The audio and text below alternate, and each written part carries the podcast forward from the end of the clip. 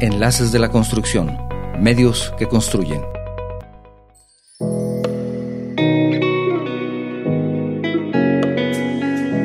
Durante esta charla exploramos temas de vital importancia.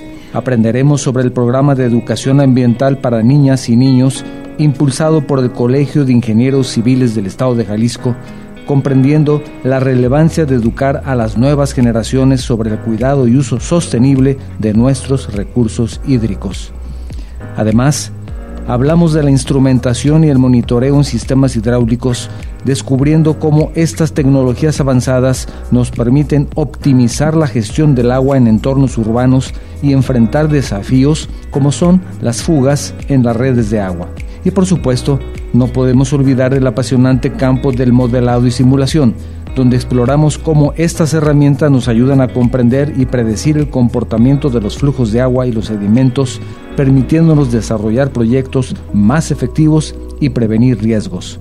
Si deseas profundizar en estos temas y obtener valiosa información de nuestros expertos invitados, te invito a que te unas a nosotros en este viaje de aprendizaje y descubrimiento. No te pierdas la oportunidad de escuchar los puntos de vista de la maestra Karina Márquez Guzmán y el doctor José Manuel Ramírez León, directora y secretario respectivamente de la sección técnica por especialidad en hidráulica del Colegio de Ingenieros Civiles del Estado de Jalisco. Empezamos.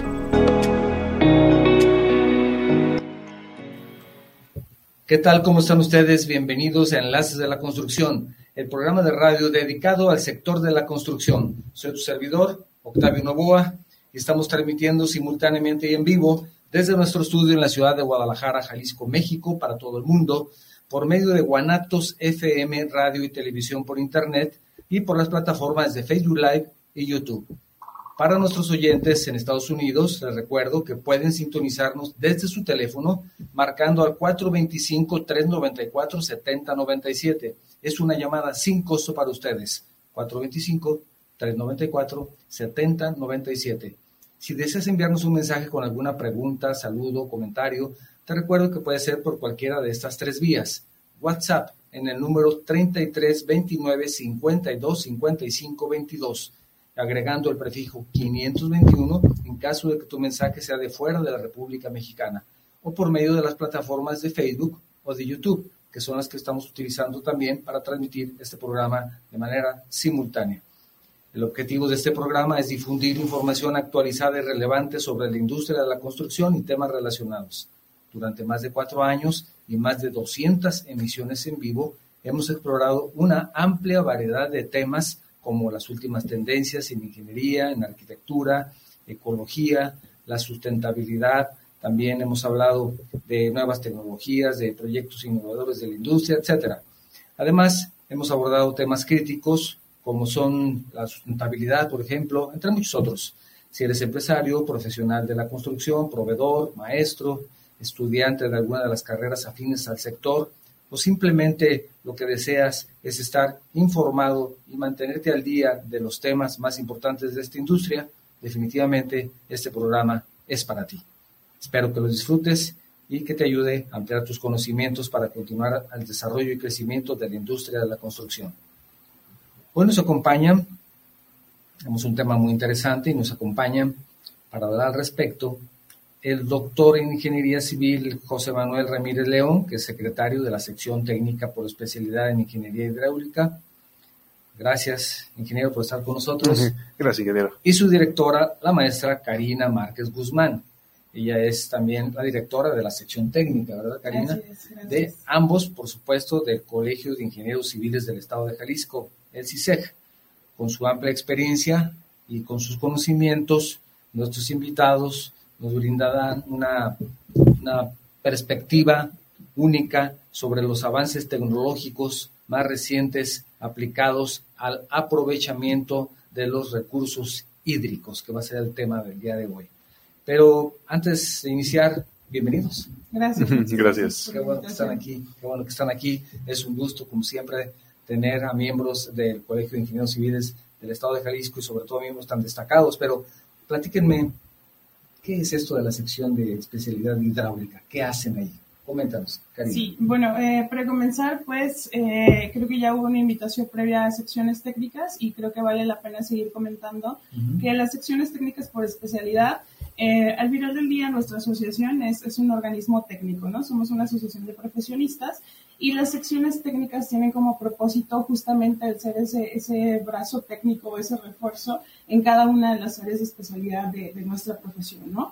Las secciones técnicas entonces nos encargamos de organizar los, los eventos, las conversaciones, eh, los talleres, los cursos, lo que sea que, que, tenga que ver con nuestro tema y que nos ayude a nosotros como profesionistas a mantenernos actualizados y, capacitados en, nuestra especialidad, pero también que nos permita abonar nuestra capacidad técnica a la sociedad eh, jalisciense, ¿no? que podamos apoyar en, con nuestra capacidad técnica, como lo decía, hacia el exterior. ¿Y cómo van en estos primeros cinco meses? Seis meses ya. Coméntanos, ¿cómo te sientes? No, pues es, antes que nada, un saludo a todo tu auditorio. Me da mucho gusto estar aquí, aquí, aquí contigo. Este, pues, yo pues, hace cinco meses, cinco se, meses. se, ha ido rápido, cinco meses de, de, de, dos años de la gestión. Este, uh, estamos, vamos bien, a gusto. Se, se organizaron varios, este, ya par, varios eventos. Tenemos una agenda, agenda interesante. Entre los eventos que se organizó fue el Foro del Agua, que se, que se lleva a cabo cada año en el colegio. Este, cada, nos reunimos una vez al mes y tenemos invitados especiales, alguna ponencia, eh, temas variados relacionados con la hidráulica, los recursos hídricos. Pero llegaron activos, ¿verdad? Activos y calientitos. Sí, ¿eh? El foro del agua obliga, ¿no? Recién, recién vamos entrando y como decía el doctor, el foro del agua es un evento muy icónico, sabemos que, que tiene mucha historia y, y, y pues es importante para el Colegio de Ingenieros Civiles. Entonces, la fecha obliga, aunque íbamos sí. entrando, necesitábamos entrar con, sí. con ese reto. Con todo y vamos a ver si es cierto, ¿verdad? Sí, muy bien. Me, me, llama mucho la atención, hablamos que es una sección técnica de una especialidad hidráulica, uh -huh. pero me llama mucho la atención que ustedes tienen un programa de educación ambiental para niñas y niños. ¿Por qué? Platícanos al respecto, pero primero, ¿por qué les interesó crear este programa? Niños y niñas, ¿qué tiene que ver con eso de la sección? Platícanos, ¿de dónde fue la idea? ¿Por qué lo están integrando? ¿De qué se trata? Por favor, háblanos al respecto. Bueno, primero dar el crédito a la maestra Mirna Avilés, que, que fue quien eh, fue directora anterior de esta sección y que fue quien lo comenzó a conceptualizar.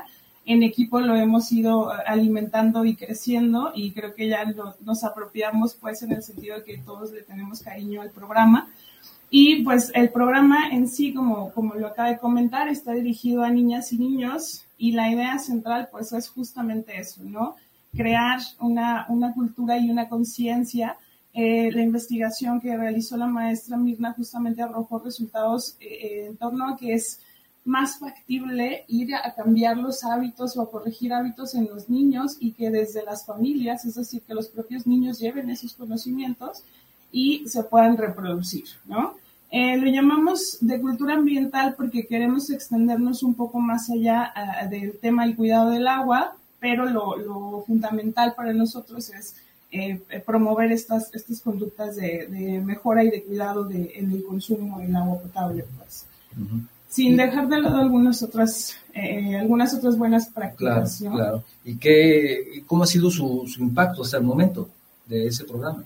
¿Qué resultados han tenido? Platícanos algo respecto. Hoy se, mm, se, ha comentado con las autoridades, diferentes ayuntamientos, me parece que en específico el ayuntamiento de Zapopan, el de el, el, el, con el de Guadalajara ha, ha sido muy, muy, bien recibido y ahorita se está platicando para tener, para el programa empezarlo a pilotear con diferentes escuelas primarias. ¿Qué actividad realizan propiamente? ¿Cuál es la actividad? Ah, ok. Eh, la actividad central es tal cual un taller. Un Nosotros, taller. Eh, como bien decía el doctor, ya se está trabajando con las autoridades para poder atender a las escuelas primarias. ¿Se van a las nosotros, escuelas? Ajá, vamos, vamos a comenzar apenas. La sí. idea es iniciar con el ciclo ah, escolar okay, en agosto. Sí, Ahorita estamos en todo el proceso de preparación interna porque eh, nos, nos, nos, pidieron atender la totalidad de las, de las escuelas de, del municipio de Guadalajara, que es un volumen bastante la extenso. Totalidad. Así es, bueno, las, las públicas, ¿no? ¿no? Pero Iniciando con las públicas. ¿En cuánto tiempo? Son, son un montón en todo el año. Sí, justamente. Nosotros siempre bromeábamos de que iniciamos con una con un programa piloto para 10 escuelas y nos dijeron, no, ahí no, no tomen estas dos, estas dos sí. con eso van a empezar. Entonces, eh, el, desde luego que estamos ahorita justamente en ese periodo de adaptación y que queremos pues buscar los, los alternativas y los métodos que nos permitan tener ese alcance. Que a lo mejor en algunas van a ser remotas, a lo mejor vamos a preparar material pregrabado, o sea, es, tenemos que hacer esta logística para, para lograr tener la cobertura. Y como decía, pues es tal cual un taller en donde nos estamos apoyando de un equipo creativo para, para generar tal cual el material visual y audiovisual, que nosotros somos ingenieros y, y vamos a trabajar con niños, entonces necesitábamos ese apoyo tanto de, de, diseño visual como pedagógico que nos ayude a aterrizar que, que lo que estamos proponiendo es viable, pues, y que sea lograble. Así que pues se trata de esto, de un tallercito que podamos eh, em, acercar estos conocimientos a los niños y que los puedan apropiar, ¿no? Que, es el, modelo educativo que seleccionamos se basa justamente en, las, en, la pertenencia, en los sentimientos que los niños puedan adquirir y, que puedan replicar, pues. En el programa previo, justamente que también tuvo que ver con el tema del agua, ah, ah, hubo una persona que nos mandó un mensaje diciendo que, que ya no hay esos programas de gobierno tan amplios en donde decían cierra la llave o qué sé yo, no empezaban a hacer el tipo de eslogan. Esto contribuye precisamente a, la falta de esa difusión masiva que se hacía antes para que los niños de pronto lleguen y le digan, oye papá, pues no laves el carro con la manguera, utiliza una cubeta, ¿no crees, doctor? Sí, este mm, va por ahí ante la crisis hídrica la, que tenemos, cambio climático. Este, la pregunta es, ¿en qué momento debemos empezar a concientizar para cuidar el agua, no? Este, ¿a qué edad? Pues mientras más temprano mejor. Eh, eh, eh, esa es la idea del programa. Y sí es cierto eso del cambio climático y de que está terminando el agua, porque también hay, como el señor expresidente Donald Trump, que de pronto dijo, eso del cambio climático no es, cierto, es una, mentira. ¿Es cierto no es cierto? Él lo decía más, es un político, no tiene que causar estridencia, ¿verdad? Pero ustedes como especialistas, ¿qué tan al límite estamos o ya nos, ya nos pasamos de tomar acciones para aprovechar mejor el agua? Sí tenemos, sí hay evidencia de que el, clima está cambiando, la, en específico las intensidades y la precipitación. Sí, y, la precipitación ha sido alterada. Sí. Este, entonces, los parámetros con los que habíamos diseñado, entonces requieren ser ajustados. Sí, sí. Entonces sí estamos en un cambio climático verdadero. Sí. Sí, justo lo platicábamos hace un ratito sobre eso, sobre cómo también nosotros hemos visto estas, estas, eh, estos escenarios eh, catastróficos, como decía, y cómo vemos que, que, se pueden tomar acciones, o sea que hay un cambio, eso es inevitable, ¿no? Existe, hay evidencia científica, como lo dice el doctor, pero eh, no significa que no podamos ajustarnos o que no podamos tomar acciones, pues. A, lo mejor eh, tienen que ir más apresuradas porque las debimos haber tomado hace, algunos años. O sea que ya, ya, ya, nos pasamos. Ya, ya, un poco. vamos con un poquito de prisa, pero sí. Eh, hay, pues hay un tema muy interesante que ustedes nos van a platicar el día de hoy, que se refiere a la instrumentación y monitoreo en sistemas hidráulicos urbanos y de, de, superficial, ¿verdad? Platícanos al respecto. Ustedes querían compartirnos este tema, por favor. Sí, bueno, justo queríamos eh, poder como abordar eh, el tema desde, eh, ya lo decíamos, escenarios catastróficos escuchamos siempre, pero queremos abordarlo desde las cosas que se pueden hacer y de las que se pueden mejorar eh, voy a iniciar yo hablando de, lo que hicimos separar así, de los sistemas hidráulicos urbanos y aparte de la escorrentía superficial. Eh, con respecto a los sistemas hidráulicos urbanos, pues eh, lo que ya sabemos eh, muchos de nosotros, que nuestra infraestructura pues es vieja, ¿no? Las redes de la ciudad, sobre todo al centro de la ciudad, en Guadalajara como tal, conforme se va se fue extendiendo, pues a lo mejor tenemos un, poquito de diferentes edades en, en la infraestructura, pero sabemos que la generalidad es que esa infraestructura, pues con esa deficiencia de que no se ha actualizado, y nosotros justamente eh, planteamos como estas alternativas de, ah, de entrada hay que sustituir, ¿no? Hay que trabajar en, en, reemplazar y en, en, modernizar nuestras redes, pero además adicionar este tipo de tecnologías que nos puedan permitir monitorear en tiempo real el estado, que nos puedan permitir eh, monitorear identificar las fugas en tiempo real, que nos puedan permitir eh, hacer micromedición, como lo comentábamos, eh, no solo tener el conocimiento de las macromediciones, sino también las micromediciones, que en las zonas de cobertura del CIAPA, por ejemplo, ya todos tenemos un, medidor en nuestras viviendas, en algunas otras zonas de la ciudad aún no, pero que toda esta información pues se pueda tal cual eh, formar parte de un sistema que nos permita estar monitoreando y que nos permita ver el estatus, eh, por un lado, de las de abastecimiento de agua potable, pero también de nuestras obras de drenaje, que también comentábamos en algunas, eh, en algunas zonas o en desarrollos en específico, a lo mejor sí se cuenta con drenajes separados entre el sanitario y el fluvial, pero en la gran mayoría de la ciudad no, y al final del día nuestro sistema de colectores tampoco. Entonces, por algunos esfuerzos aislados se realizan, pero el agua viene de todas maneras a, reunirse o a mezclarse en nuestro sistema de colectores. Entonces, ahí hay otra área de oportunidad para monitorear em, los sedimentos, para monitorear los flujos y para saber cuáles son las condiciones en las que está operando poder prever también ante, los temporales de lluvias y, pues nada, prepararnos y, conocer sobre todo el estado de nuestras redes. ¿Y, qué tan antigua es la red, doctor? Uy, este, depende de la zona donde estemos, ¿no? Este, sí hay zonas... Sí, hay, eh, sobre todo en el centro de la ciudad vamos a encontrar redes este, alcantarillado y agua potable de, de más de 40 años. Ah, 40 Sí, este... este ya sobrepasaron sus sí, este, la vida útil. La vida útil de una tubería está entre 20 y 40 años. ya son, digamos que en calidad urgente su Sí, definitivamente. Este, mencionaba la maestra Karina, Karina una, crisis de fugas en, en, todo el país.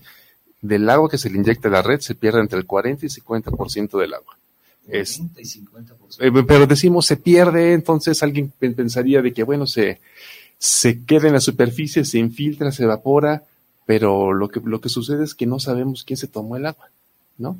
Este, hay una falta de, medición, de monitoreo, de instrumentación. Este, sí hay medidores en los uh, acueductos principales, pero en las pequeñas redes no, o, los medidores no funcionan, no se toman las lecturas. ¿Y, cómo nos ayuda la nueva tecnología ah, en eso? Este, bueno, con, existe tecnología de que mm, a través de la medición de la presión en, una sección, en una tubería, podemos estimar la velocidad, lo podemos colocar en un sensor y estarlo monitoreando en tiempo real. ¿Es muy caro? Mm, mm.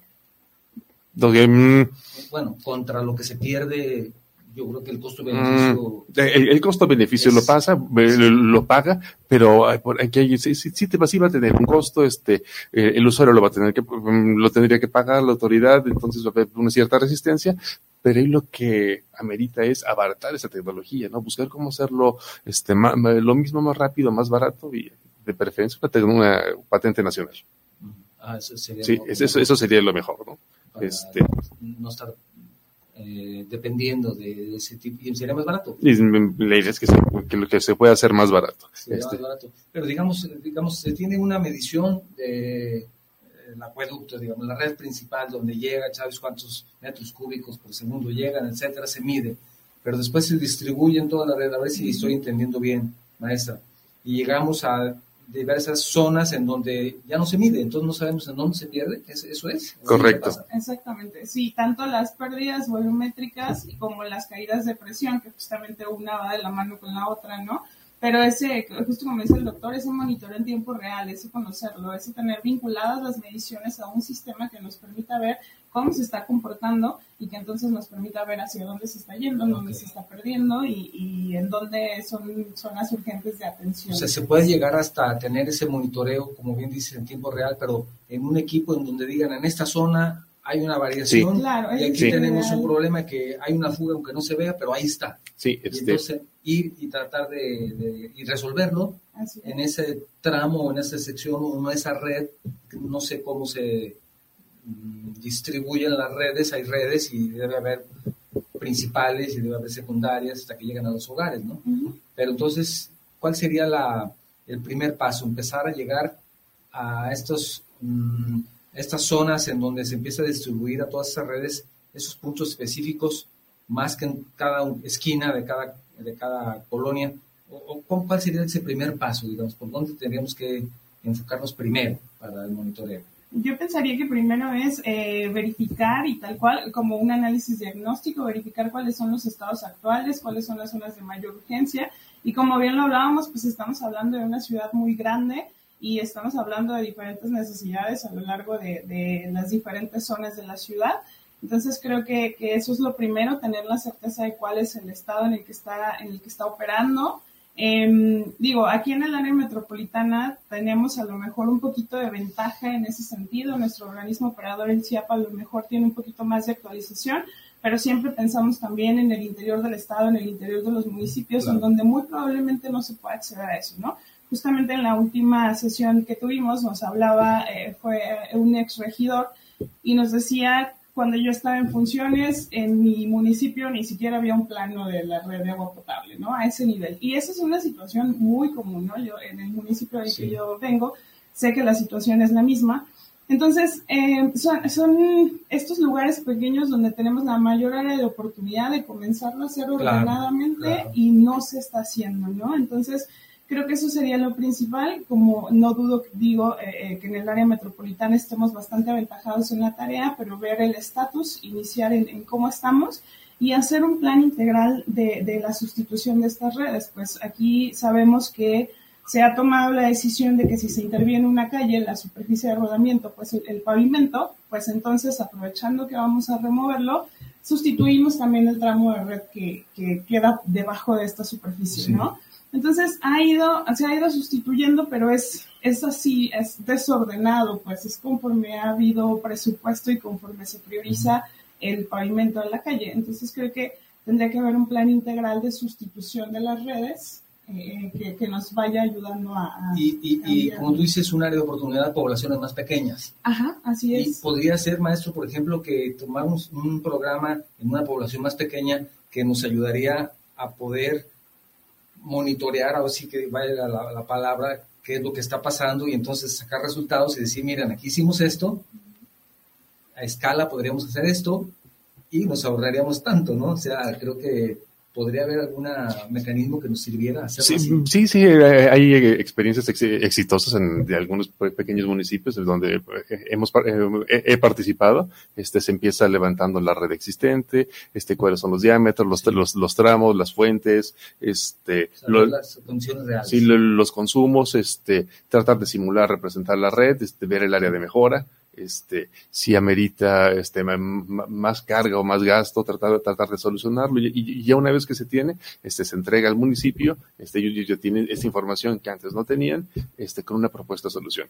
Este, y, y doctor, discúlpame, las nuevas tecnologías, ¿qué tanto nos ayudan? Digamos, podemos tener ya un sensor uh -huh. mucho más sencillo que mande una señal o que nos mande la información, y entonces tenerlo en un en una laptop y estar monitoreando, ya no necesitamos tantos equipos para estar monitoreando, sino puede ser ya más, más sencillo y más eficiente. Sí, este, lo que nos va a permitir la, te la, tecnología es tener más, más datos, sí. más rápido y poderlo resolver con menos personal.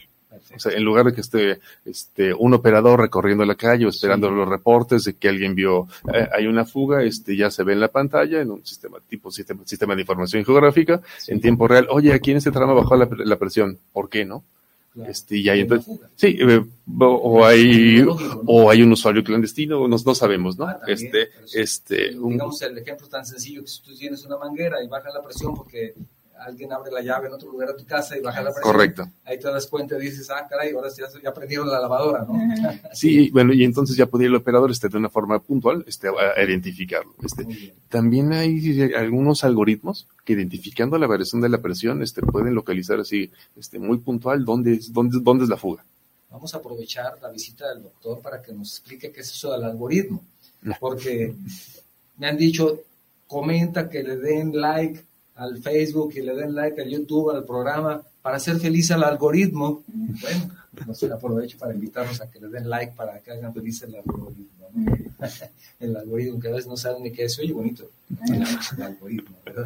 Tenemos algunos mensajes, si me permiten, quisiera leer, pero antes quiero recordarles que nos pueden enviar un mensaje vía WhatsApp al 33 29 52 55 22. De esa forma también pueden enviarnos sus mensajes o vía Facebook o YouTube, si están utilizando cualquiera de las dos plataformas para vernos, escucharnos el día de hoy. Estamos hablando, teniendo una charla con un par de jóvenes talentosos, realmente me sorprende su juventud mm. y tanta experiencia. ¿Y dónde vamos a sacar los viejos? Aprovecho para preguntarles, ¿nosotros qué vamos a hacer ya con todos ustedes tan talentosos? ¿Nos invitan de vez en cuando? Claro que sí. claro que sí. Muy bien, muy bien. Tenemos algunos mensajes. Manuel Alejandro Rodríguez Suárez, que por cierto, a ver si producción me presta uno de sus libros para, vamos a, regalar uno, de, ahorita, ahorita que me lo pasen. Eh, saludos de Guanajuato, gracias.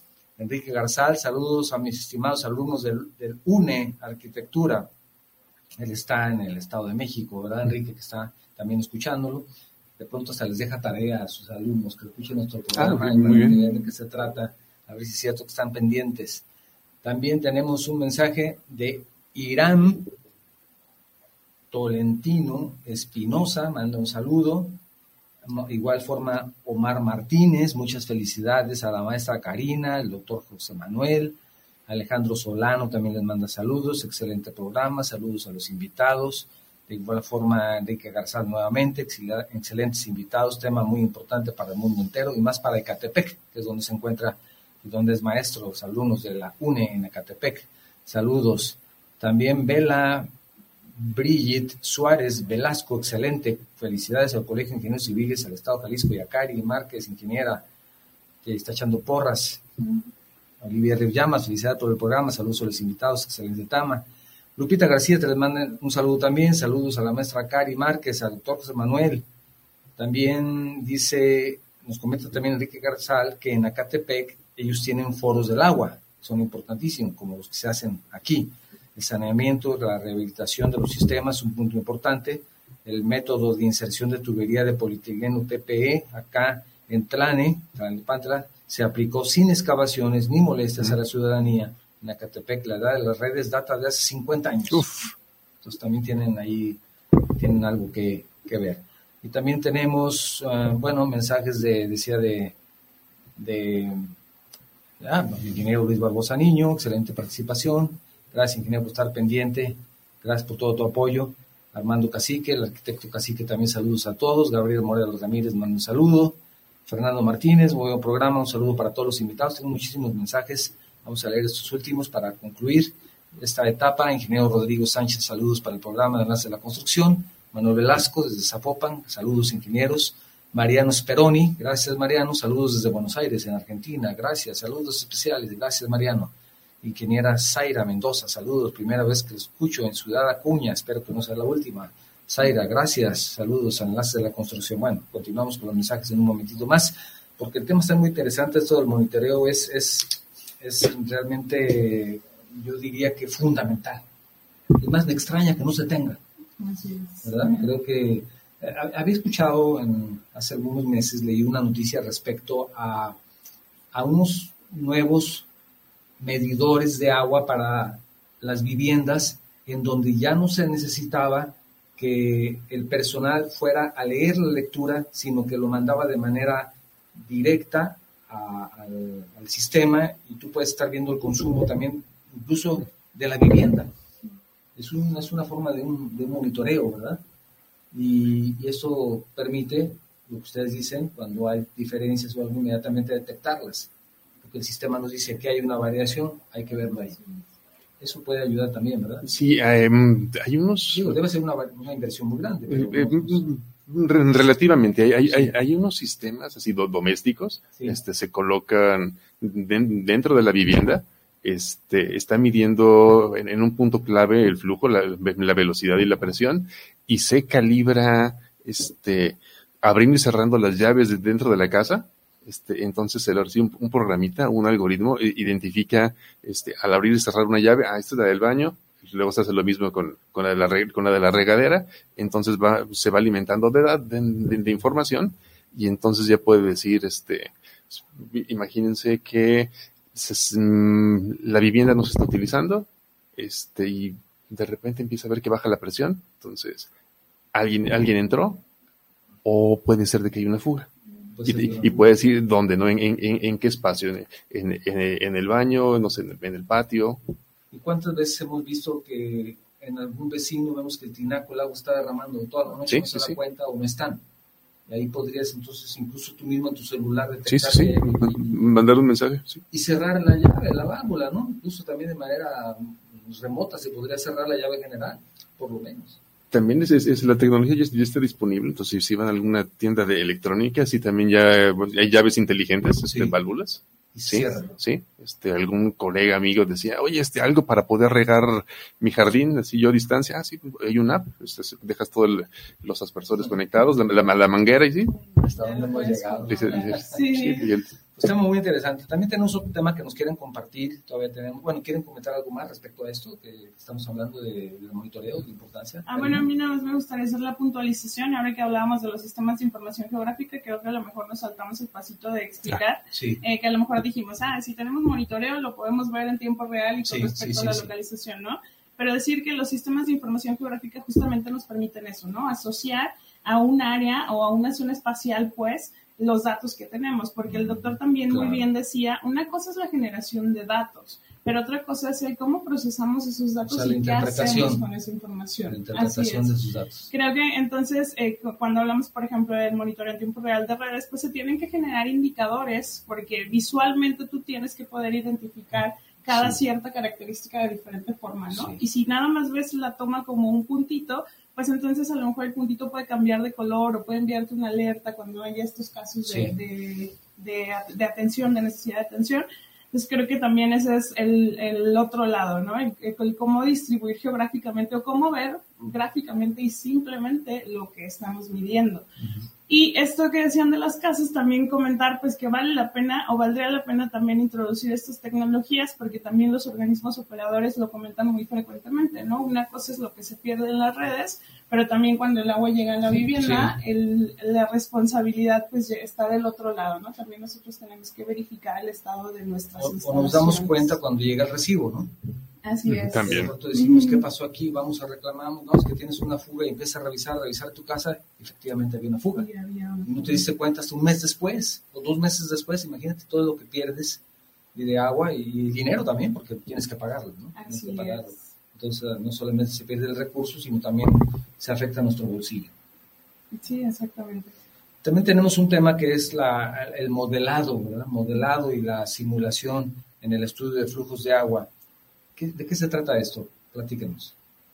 Uy, mm, tratar de predecir el, comportamiento del flujo, este, mm, a través de un programa, ¿no? Este existen paquetes para modelar en una, dos dimensiones, una, dos o tres dimensiones, flujo en tuberías, flujo a superficie libre, este agua subterránea, este tratar de predecir la precipitación, precipitación intensidad que va a caer, este um, digamos, el, lo que comúnmente se usa es el modelo en una dimensión para, para flujo, para flujo a superficie libre, pero recientemente, que será entre los, entre los en los últimos 5 o 10 años, se han popularizado los modelos de flujo en dos dimensiones, casi dos dimensiones, este, y entonces ya nos permite ver la variación de las características hidráulicas con respecto al tiempo y el espacio.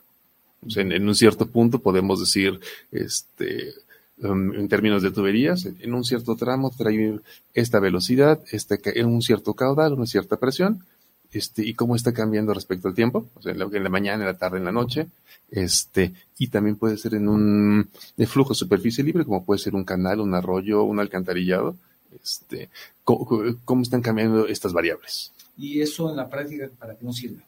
Uy, este, solemos diseñar con el gasto máximo posible que pueda haber, este, pero si sabemos el comportamiento del flujo y su variación respecto al tiempo, podemos mejorar nuestros diseños y eh, pues podemos hacerlos más eficientes y, e incluso prepararnos para esos escenarios catastróficos de algún desbordamiento, una inundación, este, cómo se va a comportar. El modelo de en, en, una dimensión te dice, bueno, hasta aquí llega, este es el gasto que puede llevar tu, tu sección, este, hasta aquí funciona bien, pero no te dice qué va a pasar cuando desborda, ¿no? Este modelo en dos dimensiones sí te lo puede decir. Este va a inundar o va a llegar el, el nivel de, eh, el calado a este cierto nivel y puede causar estos estragos. ¿Y hay algún caso de éxito que nos puedan compartir de esto del modelado? Yo creo que hay un montón de aplicaciones, justamente si, si traemos algunos en la listita que pensamos, pero creo que eh, pueden ir desde lo pequeño hasta lo grande, ¿no? Como dice el doctor, pues esto, la principal ventaja que vemos es que podemos evaluar cómo va a funcionar una propuesta de solución sin la inversión y lo que implica hacerla, ¿no? Entonces podemos ajustar, podemos encontrar alternativas, podemos simular diferentes escenarios, como nos lo decía el doctor.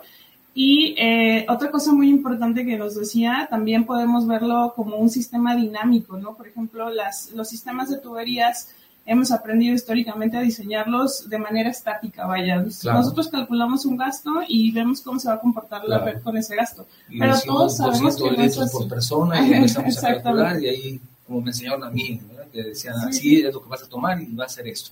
Ni más ni menos, 200 litros. Y tú dices, yo siempre me pregunté, ¿por qué 200 litros, no? A lo mejor son 150, a lo mejor puede ser 300. Bueno, es que depende del número de personas y ahí empiezas, ya es un cálculo. Sí. ¿verdad? Es un cálculo, pero también no llegas a en niveles tan altos como para decir, ok, van a ser viviendas de 60 metros cuadrados, máximo cuatro personas. Pues sí, pero en esa zona es una zona en donde las personas viven ocho en la vivienda porque los recursos son escasos y nunca lo calculaste así y les falta agua, ¿no? Les falta agua. Y que ya estamos entrando a la participación de otras disciplinas. Ya no se puede pensar en la ingeniería solamente con la ingeniería, sino tienen que implicarse otras disciplinas, ¿no, Karina? Así es. Sí, y justamente esto, esto para terminar la idea, pues es, es eso, ¿no? Que nosotros dimensionamos para estas características de las que ni estamos seguros y además no son así a lo largo de las 24 horas del día ni a lo ah, largo de, todo el año, ¿no? Hay variaciones en el cómo consumimos y cómo lo utilizamos. Entonces, eh, va a tener un comportamiento diferente en la red a lo largo de ese día y a lo largo del año, O sea, hasta eso, tan específico, con eso puede ser. Sí, o sea, podemos hacer este tipo de modelaciones que nos permitan ver un, uso medio a lo largo de 24 horas del día, por ejemplo, y entonces vemos dónde hay eh, horarios y sitios de riesgo o de necesidad de atención, y eso nos puede permitir, como decíamos, por un lado eficientar, porque a lo mejor te das cuenta que en un lugar está sobrado tu diseño, pero también te puedes dar cuenta que en algún lugar tiene carencia, entonces lo puedes mejorar en alguna otra zona. Estamos hablando entonces para diseños nuevos. Eh, podemos modelar lo existente. Ambos, puede, puede, ser ambos, ¿eh? este, em, un proyecto nuevo o algo a una zona ya existente para ver cómo se comporta y poderla mejorar. Correcto, o, identificar los problemas y, hacer una propuesta de mejora, ¿no? este, Los mencionamos, pues, sí, proyectos nuevos porque los, las nuevas tecnologías se van a aplicar en los, los nuevos proyectos, este, pero sí, esa misma tecnología se puede aplicar a un proyecto existente, ¿no? Este, a un, a un cierto centro habitacional, ¿no? Y, por ejemplo, canales, por decir algo. También es posible aprovechar este sistema de modelado. Sí, este, bueno, son, son paquetes diferentes. Al final son ecuaciones, ecuaciones similares, este, con condiciones de frontera o medios diferentes, este, aplicación distinta, pero sí, eso es, este, existe la tecnología. Es, mm, aquí en el caso de, de, flujo superficie libre de canales, arroyos, este, hay otra variable, este, la precipitación y la intensidad este, el agua que fluye por los, por los ríos, por los, por los arroyos, pues depende, viene de algún lado, ¿no? Puede ser de alguna, de alguna otra cuenca, puede ser de una presa, puede ser de un lago, puede ser de una planta de tratamiento, o puede ser simplemente de la precipitación, de la lluvia. Este, llueve, cae agua sobre la superficie, escurre, se convierte en, en, un, en un cierto caudal, y podemos ver esa, podemos simular, predecir, para una cierta intensidad en toda la superficie, este, cuál va a ser el gasto de la salida y cómo va cambiando eh, respecto al el espacio, la longitud y el tiempo. Por ejemplo, y por favor me corrigen si estoy equivocado. Dígame, estoy diciendo una tontería. Tenemos zonas de inundación aquí en la zona metropolitana de Guadalajara, área metropolitana de Guadalajara, como se llama ahora. Voy a hablar del caso de Plaza del Sol que es un típico caso de inundación cada año. El modelado de, con información que ya se tiene puede servir para alguna propuesta de solución o no. Sí, este, de hecho, mm, sí, sí hemos trabajado en, eso. Este, bueno, resulta que esa zona de Plaza del Sol anteriormente fluía un arroyo llamado el Chicalote. ¿Por dónde? Eh, venía por ahí por Paseos del Sol que es Avenida Moctezuma, y llegabas a, la, al cruce de López Mateos y, y, Mariano Otero, este, se desarrolló la zona, se generó infraestructura. Se este, llegaba prácticamente hasta donde está Plaza del Sol ahora. Sí, sí, sí, este, por ahí, si, si revisan la carta topográfica de INEGI 1975, todavía se alcanza a ver por ahí el, viejo chicalote. Este, y desde entonces generaba problemas, ¿no? Pero se, fue, se fueron resolviendo. Este, la cuestión es de que toda esa zona, desde Plaza del Sol hasta Periférico, este, ahora está totalmente urbanizada. Anteriormente había una cierta zona de, uh, de amortiguamiento, este, llovía, el agua se infiltraba, este, el suelo, la vegetación absorbía, el, absorbía el, el, agua de lluvia y una cierta cantidad, y otro, poquito, un cierto porcentaje iba por superficie. amortiguaba. Ah, amortiguaba, ¿no? Este, había problemas, pero se resolvía, ¿no? se fue generando infraestructura. Está el canal interceptor de Santa Catalina, Sí, que es, grande. Sí, este, es un canal que no va a ningún lado, este es únicamente retiene agua, como, un vaso, como un vaso regulador. Pero también infiltra. Sí, también, también, infiltra, sí. Este también más hacia aguas arriba, está hacia periférico, está hasta uh, en la avenida Chepkowski, también hay un canal interceptor. Este también amortigua, ayuda, pero lo que pasa es de que el crecimiento fue este totalmente eh, total, ¿no? Ahora es todo es una, es una mancha urbana, este llueve, este hay poca infiltración, este, poca evapotranspiración, ya no hay este, la vegetación que, que, absorbía el agua y una mayor cantidad de agua va por superficie, que es una superficie más, digamos, más lisa. Claro. Y más agua, y, más agua. Se, convierte en canales. Se, convierte en escorrentía, escurrimientos superficiales. se llaman canales, pero casi son. el agua va por la calle, son los, los alguien le llamaba como ríos urbanos. Sí, ríos, urbanos. Este, y sí, y en ese caso de Plaza del Sol, en una cuestión de 20, 30 minutos, este, ahí llega una gran cantidad de agua que ponen aprietos a las, a los vecinos, a las autoridades y a todos los que circulan por ahí. Claro, pero entonces, si tú modelas eso, puedes tener ah, ah. una propuesta de solución. Ah, ok, este, sí, sí, sí, ya lo hemos hecho, este, tenemos ahí algunos datos, este, sí hay propuestas de solución, este, todos estos modelos requieren ser calibrados, necesitamos, este, eh, algunas mediciones para poder ajustarlos, este, sí hay propuestas, pero es un trabajo como de, de acupuntura. Sí. Tenemos algunos mensajes, el ingeniero, el arquitecto, perdón, discúlpame, arquitecto, Armando Cacique Díaz, que como aquí estamos con puros ingenieros, un arquitecto nos manda un mensaje se nos es extraño.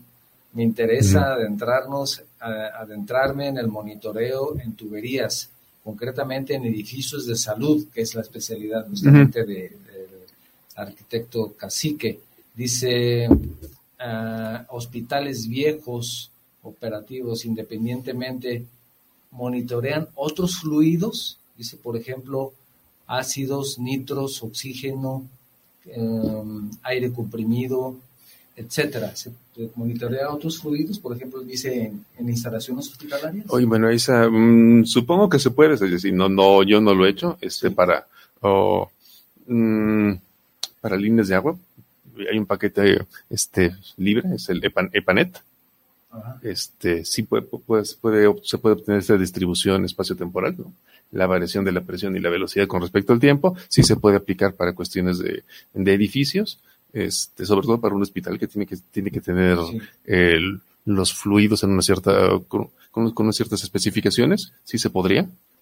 Este, no estoy seguro si, si también para algún tipo, algún otro, algún otro tipo de, de fluido, sino además de aguas. Y, pues pero pues, la instrumentación probablemente sea la que tenga que ajustarse, ¿no? La que tendría que cambiar para, porque pues, al estar en condiciones con diferentes fluidos, pues requeriría diferentes condiciones y diferentes características.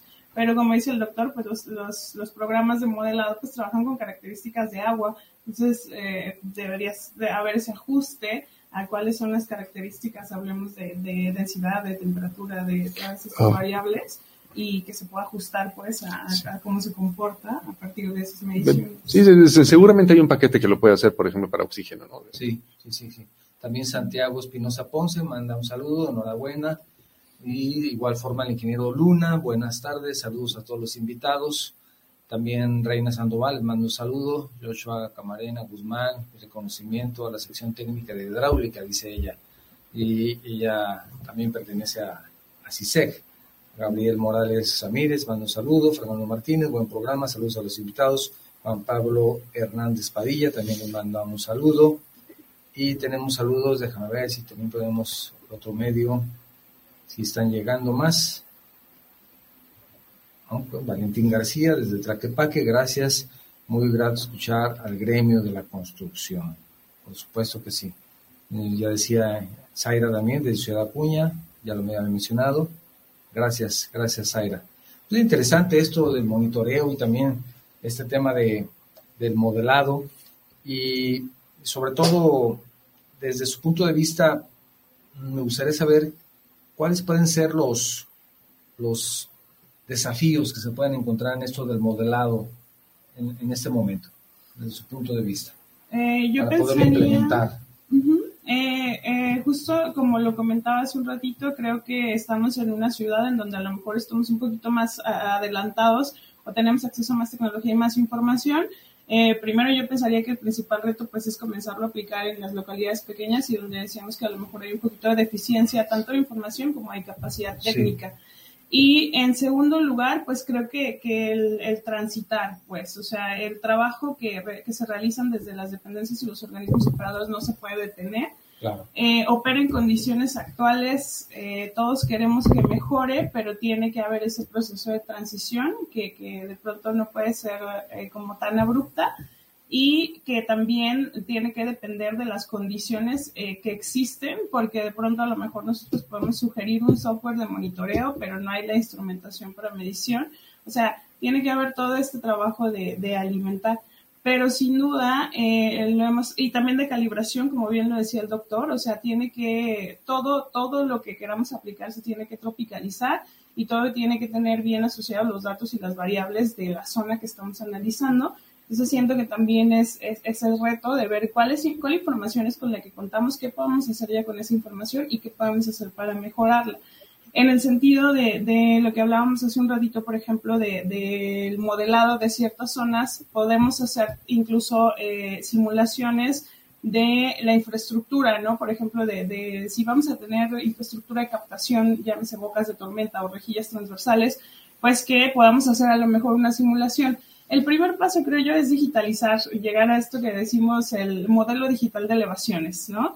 De pronto, en nosotros en lo académico, a lo mejor podemos trabajar con, con cierta topografía que es la información pública, pero no estoy segura de que sea la más precisa o de que sea la más detallada. Y a lo mejor si yo tuviera una topografía hecha en campo, pues mi modelo digital de elevaciones va a responder mucho mejor a las condiciones reales.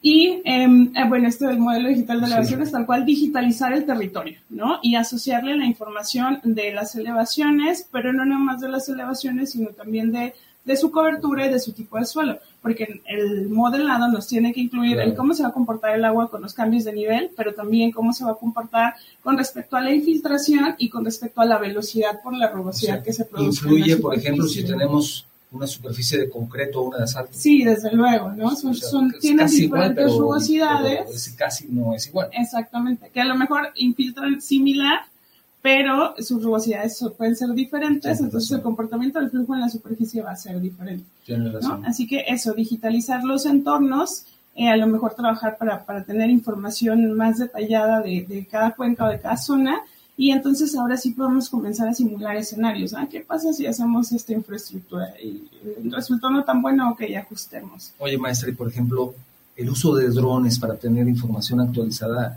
¿se, puede usar los drones para que hacer un, hacer un vuelo y entonces ahora sí que pues, más información más actualizada que un vuelo del día de ayer, pues no lo podemos eh, mejorar? ¿Se podría? ¿Se puede usar? Este, sí, sí, sí.